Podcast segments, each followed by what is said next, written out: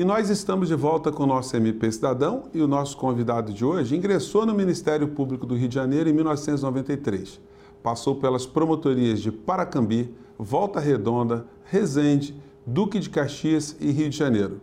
Exerceu as funções de coordenador dos CRAs de Duque de Caxias e Rio de Janeiro, foi subsecretário-geral de Administração, secretário de Tecnologia da Informação, secretário de Logística, coordenador de Movimentação dos Promotores de Justiça, coordenador de Planejamento Institucional, presidente do Cicobi, Comperge, vice-presidente do Conselho Deliberativo da Jusprev, diretor financeiro da FEMPERGE e vice-presidente da AMPERGE.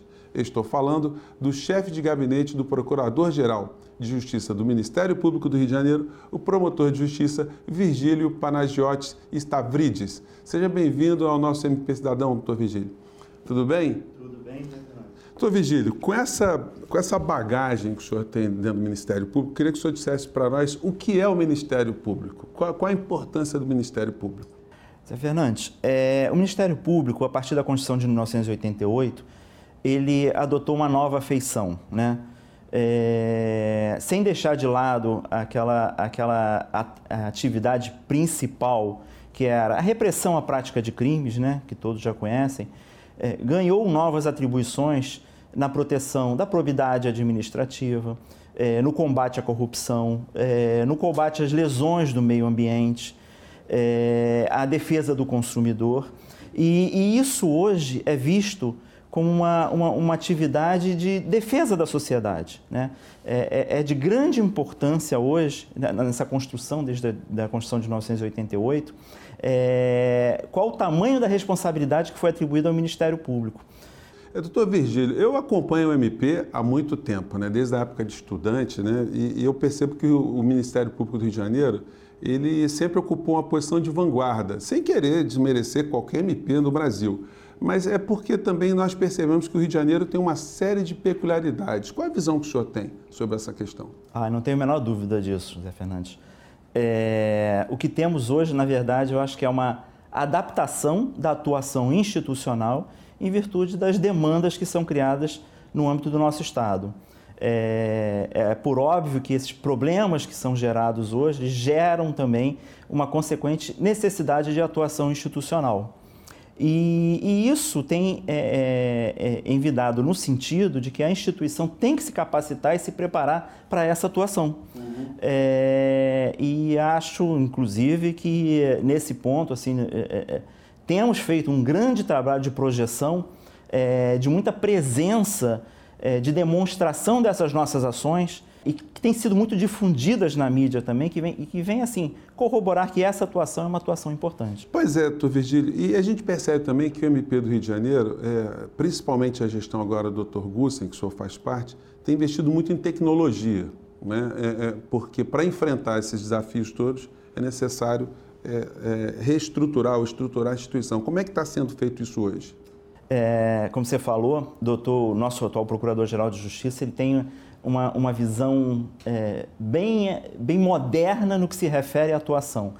A atuação tem que ser uma atuação inteligente, integrada, estudada, é, e ele tem a plena convicção de que é, a utilização dos meios tecnológicos é, é o caminho para uma atuação eficiente, uma, uma atuação conhecida, para que conheçamos os problemas e que, podemos, que possamos também enfrentá-los. É, Dr. Gussen é uma pessoa que, é, que é, sempre fala, sempre é, é atento às necessidades, sempre é, é, se manifesta no sentido de que a inovação tecnológica, a utilização de, de, de, de recursos tecnológicos é, muito importante para fortalecimento da atuação. Nesse aspecto aqui, doutor Virgílio, assim, qual a importância da ISO 9001 para a instituição? ISO 9001. É, estamos num processo de certificação do Gabinete do Procurador-Geral de Justiça. Hoje, o Gabinete do Procurador-Geral de Justiça atua com uma assessoria executiva e com a chefia de gabinete é, no encaminhamento de todas as demandas que chegam até esse, o, o Procurador-Geral de Justiça. Qual a ideia? A ideia é padronizar essa atuação institucional para quê? Para que possamos dar maior celeridade na atuação e o encaminhamento correto de todas é, as demandas que chegam. Porque, obviamente, dessa forma daremos melhores respostas à sociedade. A função do chefe de gabinete, de alguma maneira, ela, ela funciona como um, uma, um, filtro dessas demandas ou não? Sim, sim, sim, sim.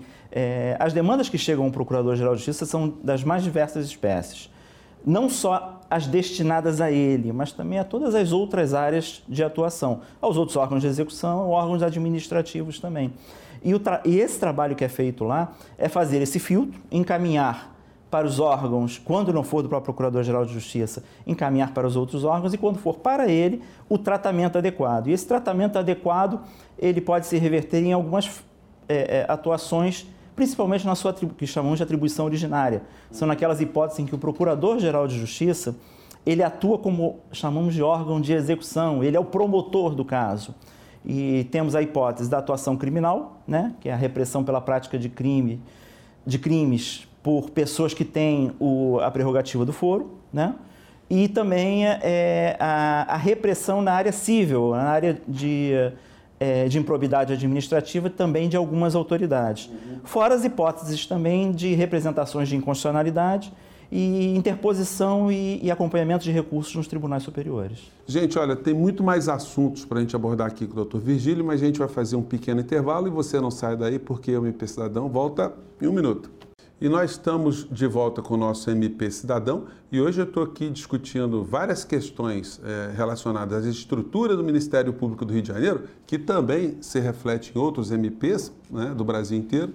Estou aqui com o promotor de justiça Virgílio Panagiotis Stavrides. Doutor Virgílio, Virgílio no, no, bloco anterior a gente falou de várias questões, o senhor apontou aqui para a gente como o Ministério Público do Rio de Janeiro ele está atualizado com, com, com essa visão de tecnologia, de aperfeiçoamento.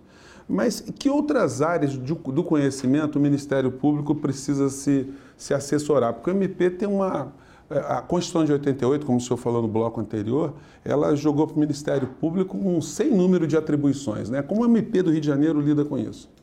É, hoje, nós temos uma especialização na atuação que garante assim uma atuação é, mais focada num determinado assunto, uma, uma, grande especialização que nós temos. Vou te dar alguns exemplos, tá, Fernandes? Assim, hoje nós já temos é, promotorias de justiça especializadas na área da saúde, né?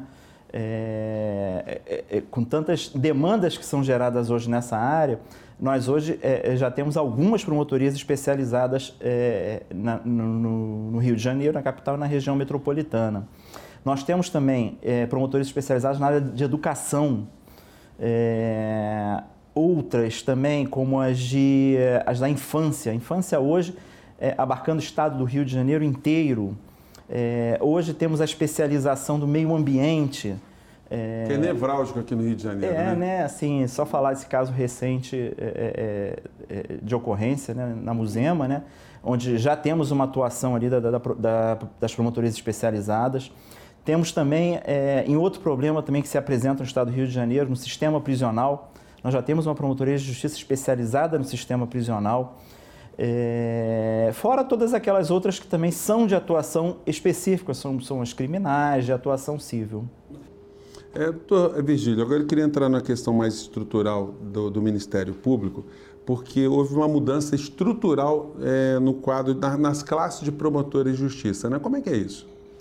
É, bom, em, em 2018, início de 2018, é, foi iniciado um processo de reestruturação da, da, da carreira, que, que atingiu essencialmente as classes promotor de justiça e promotor de justiça substituto. Na verdade, era uma demanda que já existia há alguns anos, posso dizer para você que há uns 10 anos, é, em que é, os promotores de justiça substitutos permaneciam nessa condição por um longo tempo, é, permanecendo por muito tempo em substituição na, na, na comarca da capital e, posteriormente, quando eram promovidos, eles se removiam essencialmente para o, o interior. Isso causava uma insatisfação na classe é, decorrente de problemas, são alguns problemas que nós temos visto hoje. A, a PEC, do que se convencionou chamar de PEC da Bengala, é, que deixou, né, que admitiu que a aposentadoria se desse é, aos 75 anos e, e, o próprio desestímulo à saída da carreira.